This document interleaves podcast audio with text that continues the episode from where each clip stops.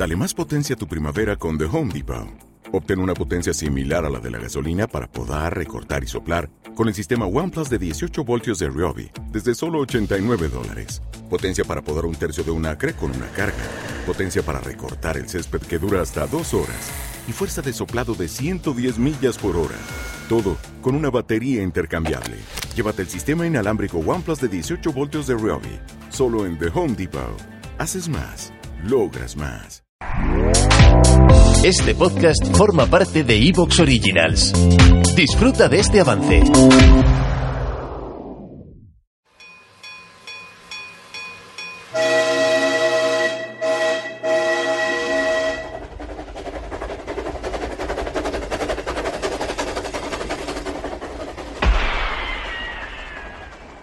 Vaqueros en un tren.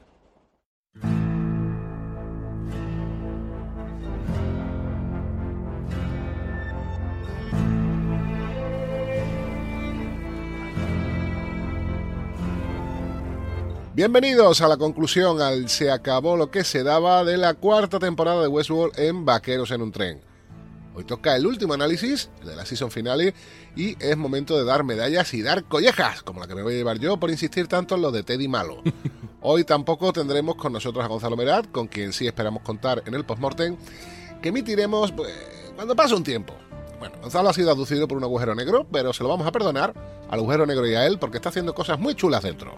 Los que sí estamos hoy con vosotros somos Sevi Panda, Sergio Valencia y un servidor, José Ceballos, que viene tocado por un extraño, absurdo, imbécil resfriado veraniego. Y quiero empezar preguntándole a Chevy, así en líneas generales, ¿qué le ha parecido la season final? Cuéntame. A mí me, me gustó. Tengo esta sensación que supongo que todos tenemos un poco de.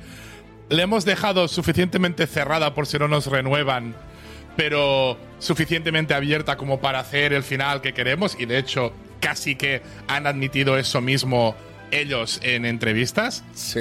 Y, y esta sensación te queda un poco de que, de que están cerrando una etapa, pero dejando una puertecita abierta. He visto mucho hate en redes, especialmente pues en Reddit, donde cuando empezó esta temporada había un poco de no sé cómo llamarlo, tibiez, ¿no? Y, y se fue hypeando la gente como empezó, Sí. bueno, no, correcto, bien, me está gustando más que la tercera y luego esto es la hostia, esto es la repolla, qué bien, como cómo hemos vuelto al Westworld de siempre, me está encantando. En la línea nuestra ahora mismo, Chevy. No, no, sí, sí, pero, pero super hype. Y ahora al final ha aparecido mucha más gente, gente que no, que no está publicando o lo que sea. Ajá. Y como si ahora esto fuera la gran mierda y tal. Yo tampoco estoy ahí. O sea, yo estoy en este punto medio de esto es Westworld. Ya sabíamos a lo que íbamos. eh, siempre han jugado más o menos a esto. Y son los Nolan ya sabemos cómo escriben. Y digo los Nolan usando a los dos hermanos. O sea, no. Sí, sí, sí, sí, incluyendo Sí, claro, claro. a Christopher Nolan. Claro, claro, que hace lo mismo, o sea, pecan de lo mismo. De hecho, la mitad de las películas de, de Christopher Nolan las ha escrito el hermano de Westworld, o sea que, en fin, yo bastante lo que me esperaba y contento y bueno, incluso alguna medalla que nos podemos poner. ¿Y tú, Sergio? Yo personalmente me ha gustado, o sea, me ha gustado. Eh, hay mucha, muchas de las confirmaciones de teoría que hemos soltado aquí, es decir, muchos indicios que teníamos que a veces no nos gustaban o decíamos, ah, esto por aquí hubiera sido mejor. Bueno, pues nos ha confirmado por dónde han ido, o sea que en ese sentido me ha gustado. La verdad que ha estado más o menos todo hilvanado, todo a cuadrado.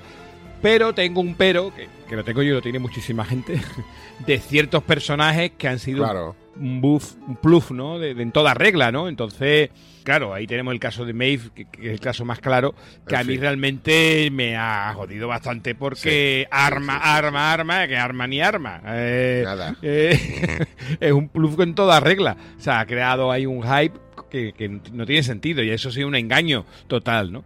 Entonces, ¿qué te digo? Su, su luz y su sombra, pero en general bastante bien. A mí, precisamente por esto último que has comentado tú, Sergio, esta season final me ha dejado un poco me. Pero eso sí, con muy buenas sensaciones para lo que podría ser la quinta temporada.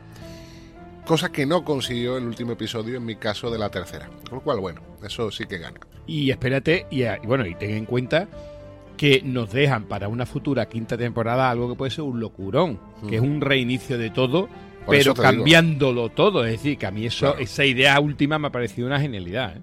Eso es lo que te digo que para mí salva las season finales. Bueno, aceptamos Barco, aceptamos Sublime y aceptamos que los White Magna se van al paro o al sótano mojado y apestoso, si es que ese lugar todavía existe.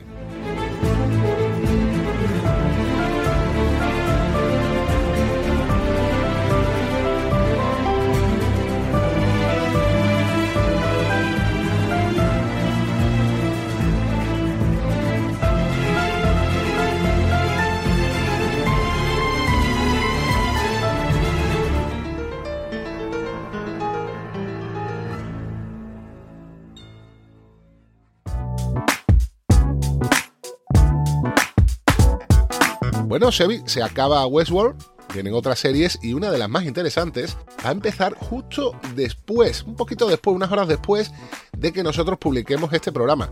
Hablo de She-Hulk, abogada Hulka.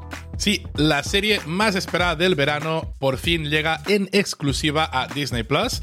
Este 18 de agosto, She-Hulk, abogada Hulka, es la serie más divertida de Marvel Studios con la excelente Tatiana Maslany como protagonista.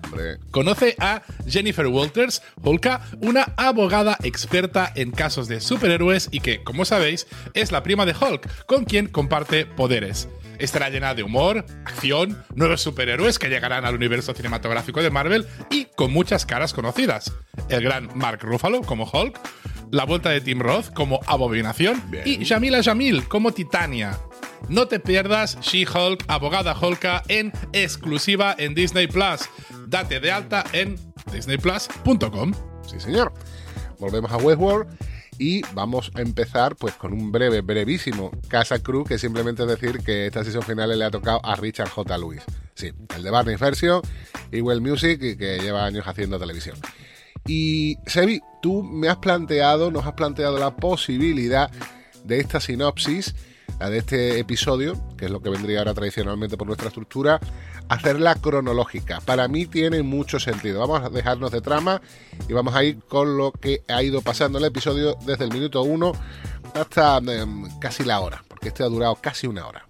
Sí, sí, la verdad es que intenté separar por tramas y vi que no tenía mucho sentido, estaban mucho más entrelazadas y también vi que incluso haciendo separaciones temporales, tipo en plan un tercio de episodio, no nos servirá para comentar, porque donde queremos ir es al final.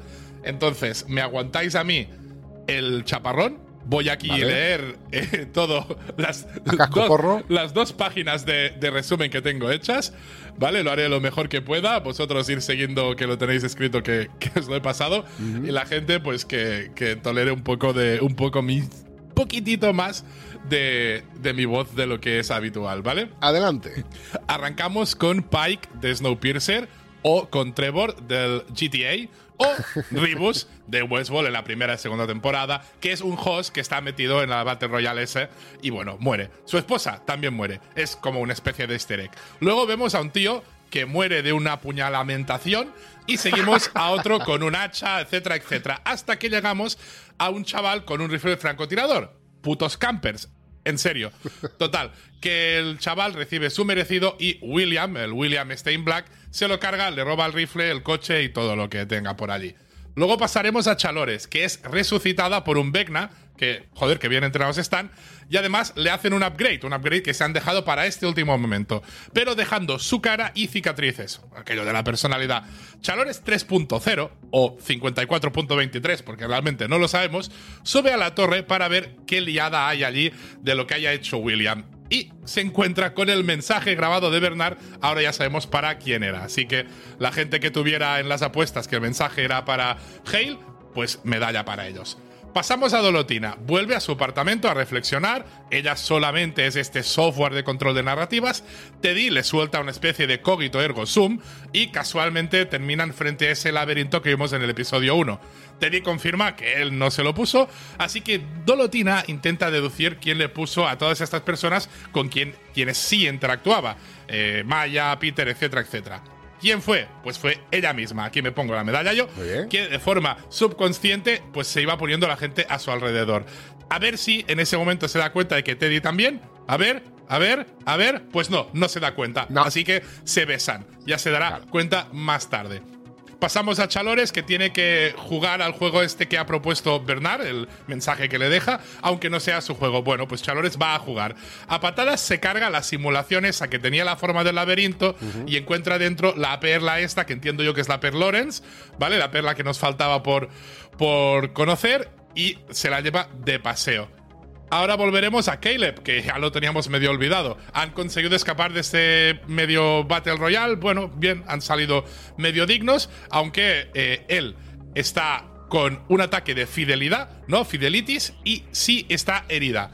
Tienen que llegar al embarcadero donde les espera la novia de Frankie. Vale. Volvemos a Chalores, muy badass ella, vestida de cuero negro, va a visitar al William Humano, pero claro, William Humano está muerto.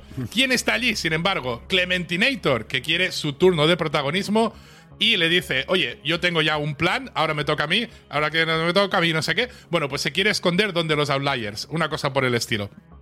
Por suerte para Chalores, cerca de este William humano había una consola que le permite a Hale mandar host a Paul William y además localizar dónde está, porque el tío ya se había cruzado medio Estados Unidos por aquel entonces. Bueno, William eh, está allí, pues lo que hemos empalmado con la secuencia anterior, y le encuentran estos secuaces de Hale en mitad de la carretera. Son además hosts que ya teníamos vistos de otros ¿no? De otros episodios.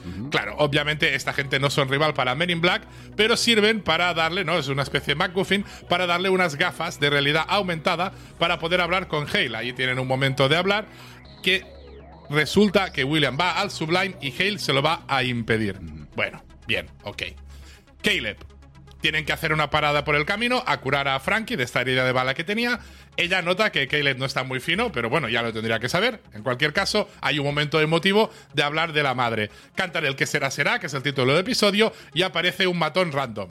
Da igual. Eh. Stubbs se encarga de él. Pero esto solo lo será.